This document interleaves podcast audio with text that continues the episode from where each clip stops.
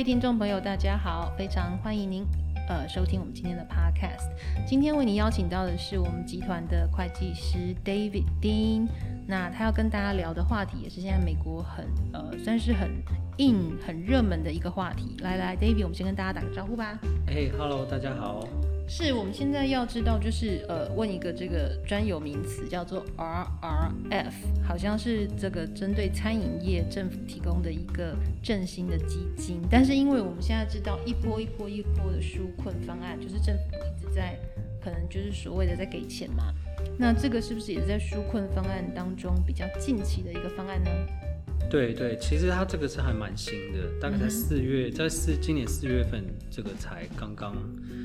出来，嗯，这样子，然后它是叫做呃，Restaurant Revitalization Fund 嘛，然后它是有一个呃，这个两百八十六亿的救助基金，它的目的呢，就是它透过像这些因为这个严重疫情。遭受重大这些损失的这些餐饮业提供帮助，嗯，然后呢，他还就是有一些特定的要求，嗯，那譬如说，呃，他会先在头二十一天，他会先分配给就是一些比较弱势的团体，嗯，好像譬如说妇女啦这种团体这样子，嗯，所以他是呃有一个这个弱势团体的怎么去归类，谁会是弱势团体吗？有有有，他他他这个是一个是这样子，他是说哦，基本上就是妇女，嗯，哦、第一个，第二个的话就是退伍军人，嗯、哦，第三个的话就是说你在社会和经济上这个处于不利地位的人，嗯，那通通常这个优先群组是分为这三类这样，所以就是说这三类的人群正好他们如果是餐饮业者的话，他们可以领，OK，他们的股份至少要达到五十一 percent 以上。哦，五十一 percent，所以我们知道就是针对妇女跟退伍军人，还有处处于社会经济弱势的族群。对对。好，我想大家应该会很想要知道，就是说，呃，这个怎么算？你到底可以怎么算拿多少钱呢、啊？或者要什么算法吗？呃，有，它的这个算法它有分为三三大类这样子。嗯、然后第一大类呢，它是说，哦、呃，你是用你二零一九年的。哦，这个一月一号哦的这个之前的这个总收入，然后减去哦你这个二零二零年的这个总收入，嗯、然后再减去嗯你的 PVP 的这个贷款额度，嗯、那就是总共你可以申请的方法。那这个的话，它适用于你在二零二二零一九年一月一号之前你就已经开始营运的这个餐饮业。嗯哼。那它第二种算法呢，就是它是针对于说你是二零一九年之间，嗯，好、哦。开始的营运的这个申请人，嗯，那他的算法其实就是也比较简单一点，他就是说，哦，那你就是你用你每个月的平均总收入，然后乘以十二个月，然后再减去二零二零年的总收入，再减去 PPP 的收入。嗯，然后对这个的话，就是针对就是呃二零一九年之间开始营运的申请人，嗯，那还有最后一种，嗯，就是在二零二零之后开始营运的这个申请人，嗯。哼，对，那他他是针对于啊、呃，你是二零二零年一月一号之后，嗯，然后二零二一年的三月十号之前，哦，嗯，你的这个呃你的这个合格的费用，它会。嗯，用这个合格费用的金额减去这个二零二零年的总收入，再减去你二零二一年的总收入，嗯、然后再减去 PPP 的贷款，嗯，这样子，那总共是分为这三类。哎，那请问一下，这个 David，我们如果要申请的话，是不是也要填某些表格啊？针对这个申请的方案？对，它这个有一个 form 叫做这个三一七二表。那呃，你填了这个表之后，那当然你还要有一些就是。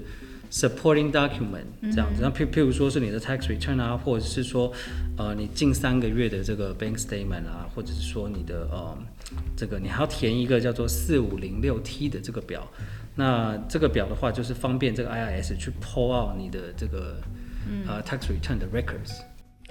如果餐饮业者本身可能就是对这种申请表格有点一个头两个大，或者是说对数字，或者说对这些政策。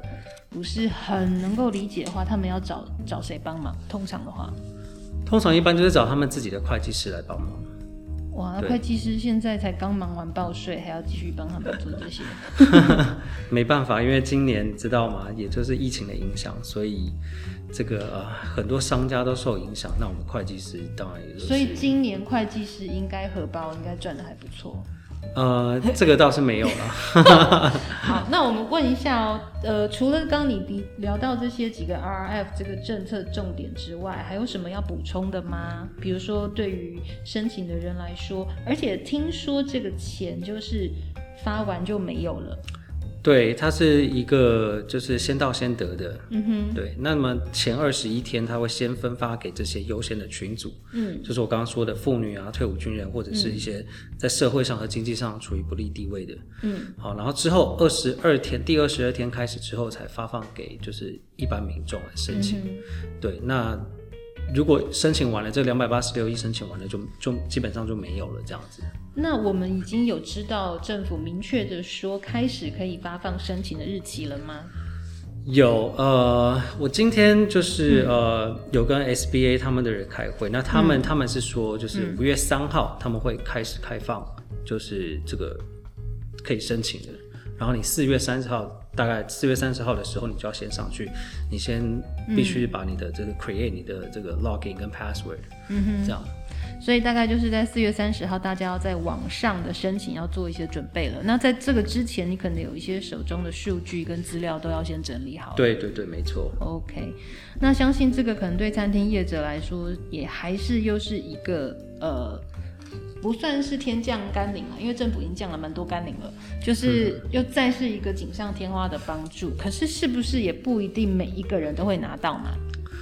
呃，对，基本上不是不一定每一个人都拿得到。嗯，那如果你的申请的这个金额小于一千，那基本上政府是不受理的。嗯哼，对。那问一下这，这一段期间，因为我们知道在加州已经开始慢慢都恢复了经济的活动，请问 David，你有回去餐厅吃饭了吗？我个人吗？我个人其实是一直有在帮助这个振兴餐厅基金。对，虽然我没有，虽然我没有回去吃饭，但是你知道，我我还是会 order 一些东西，然后让让他外送到我家。就是用力点外卖。其实我 其实前一阵子跟我们家附近的餐厅老板聊天，他说生意很好哎、欸，哦，因为都忙不过来，只是就是不能食堂，可是他做外卖真的卖到忙不过来。真的真的。对，所以其实。呃，也是没有到呃非常非常的这么的不好过，但是我相信有一些这个受灾户啦，有一些产业啊说，其实美国的经济慢慢在复苏了，所以从这些活动，还有从我们每天生活也看得到美国经济在复苏了。对，那 David 还有什么要帮我们补充的吗？就今天这个话题。嗯，还有一些就是譬如说，嗯。那我我是想大概补充一下，就是你拿了这些就是补助金的话，嗯、那这个用途你是应该要怎么去用它？哦，对，这个补助金拿了要还吗？呃，这个补助金不需要还，但是说你必须在二零二三年的三月份之前，二零二三年对，二零二三年的三月份之前把它用完，嗯、那基本上就不需要还。但但它的它是有一些 limit 限制，像譬如说，你是必须要付付就用来付这个你的薪资的费用啊，或者是你的、嗯、呃。